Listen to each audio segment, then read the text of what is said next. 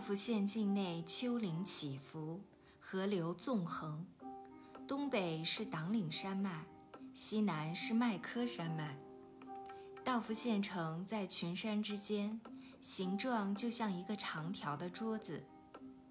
这里气候较为温和，在盛夏六七月时，平均每日温度在摄氏二十二至二十四度之间。此地盛产青稞，还出产山货、药材及沙金，有几座金矿。从康定出关以后，很多天来沿途还没见过一座大型的村庄，一条像样的街道。到处是荒山旷野，冰雪遍地。直到抵达道孚后，才发觉塞外竟然有这样人烟稠密的地方。道孚距康定七站，是康北第一个大县。现任县长姓戴，年近花甲，是二十四军唐永辉师长的老师。我们在大队人马未抵道孚之前。在戴县长的陪同下，参观了道孚县市区。道孚县有一条大街，由东部伸展到西部，沿街有许多小商店，出售砖茶、哈达、布匹及各种杂货，还有两家汉人开设的商店，售卖烟酒绸缎、穿茶及瓷器等等。此外，还有两家茶馆。一家饭店，顾客多是汉人，也有少数康巴人爱饮汉茶和爱品尝汉人的烹调。但大多数康巴人喜欢在家中喝酥油茶，也有用青稞酿成啤酒，在酒面上放一些糌粑粉喝。至于大茶商及大批发商，大都居住在后街。拥有深宅大院，可以拴牛马，并拥有自己的客栈。我们又到县政府的南面参观公共体育场，只见场地平坦，中间竖着旗杆，场内有一座演讲台。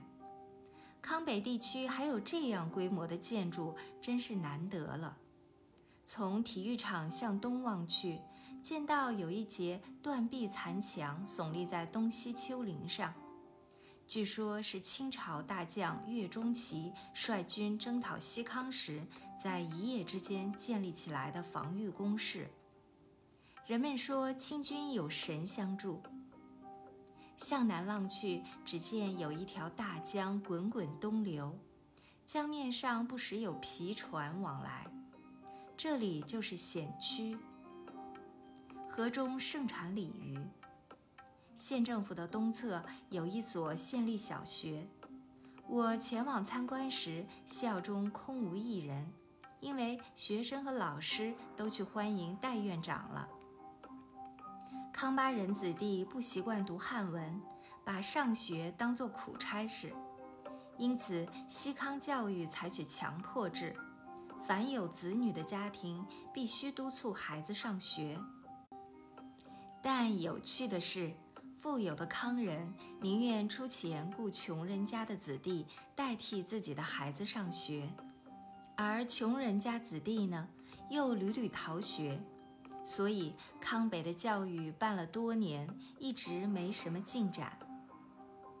第二天中午，戴院长一行抵达道孚，灵阙寺的喇嘛们成群结队地前往欢迎。他们吹着喇叭，打着挠钹，擂着翻鼓，热闹得好像迎神赛会一般。戴院长及其随员抵达道孚后，就寄居在喇嘛寺中。这座喇嘛寺规模比较宏大。据退休堪布麻清翁介绍，该寺原来常住喇嘛有一千多人，目前还有九百余人。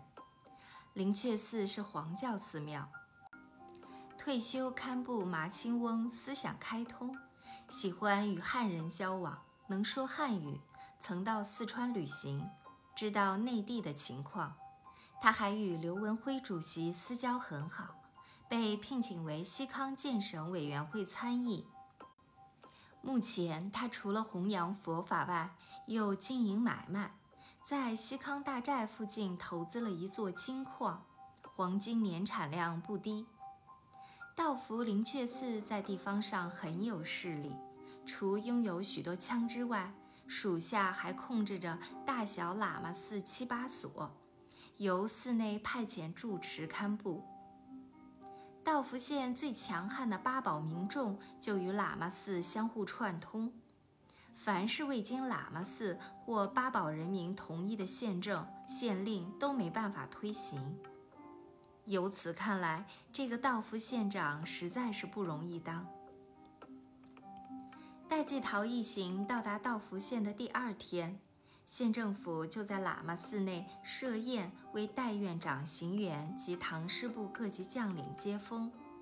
我也作为贵宾之一出席。宴会是汉席，十人一圆桌，菜式极为丰富，既有鱼翅、海参、鹿筋、熊掌、熏香樟、道孚特产鲤鱼、冬虫夏草炖鸡。宣威火腿、冰蹄棒等等，有八大碗、四小碗、十二碟之多，大家直吃得口角留香，杯盘狼藉，不由得感叹自己身在蛮荒之地，竟然有这样的口福。但这一次招待却苦坏了当地的百姓和小县长们。他们三个月前就听说戴院长一行要出关西行，赶忙派人到成都采买酒席的材料，接着就是杀猪宰牛、网鱼打猎。谁知一等就是几个月，音信全无。经过打听才知道，院长大人在康定骑马时摔伤了左腿，需要疗养一段时间。等到戴院长康复出关时，已经宰好的猪牛肉、猎到的野味和捕来的鲤鱼全都变了味儿，没办法，只能从头做起。戴院长和我们谈起这件事时，感慨万千，因为在物资极其匮乏、消息又很闭塞的关外，遇到这种事情，实在是令他头痛不已。院长大人的一顿晚宴。将这样一个边缘小县搞得人仰马翻，不知吃去了多少老百姓的民脂民膏。第二天，我听说黄教有名的大德阿旺堪布昨晚已由西藏拉萨抵达道孚，现时正下榻在丁家郭庄。我立刻赶去拜访。阿旺堪布是西藏万人崇拜的坡邦卡大师的大弟子。一位大学者和大成就者，刘文辉在康定创立了五明佛学院，培植西冈境内各派各教的佛教人才，期望能借此收到统一康省境内佛教，以便为政治服务的效果，所以特意聘请道高德少的阿旺堪布担任院长。一九三五年。我在汉藏教理院读藏文时，曾跟从堪布学过上师瑜伽法，与堪布有师生之意。于是我准备了一条哈达，藏羊二十元，去拜见堪布。堪布目光炯炯地正在诵经，精神很好。我向堪布询问起关于赴西藏沿途的情形。目前前往西藏是否困难？等等。堪布说：“你是赴西藏访求秘法之人，西藏人应该会欢迎你。你只管勇往直前，不必有所顾虑，并答应为我介绍他在西藏沿途各地的信徒。”我接着又去拜访了灵阙寺的退休堪布麻青翁。马堪布年将花甲，白发苍苍。他的佛堂坐落在喇嘛寺的南边，是个四方形的建筑，楼下是拴马的地方和储藏室，楼上是佛堂及卧室、厨厕等等。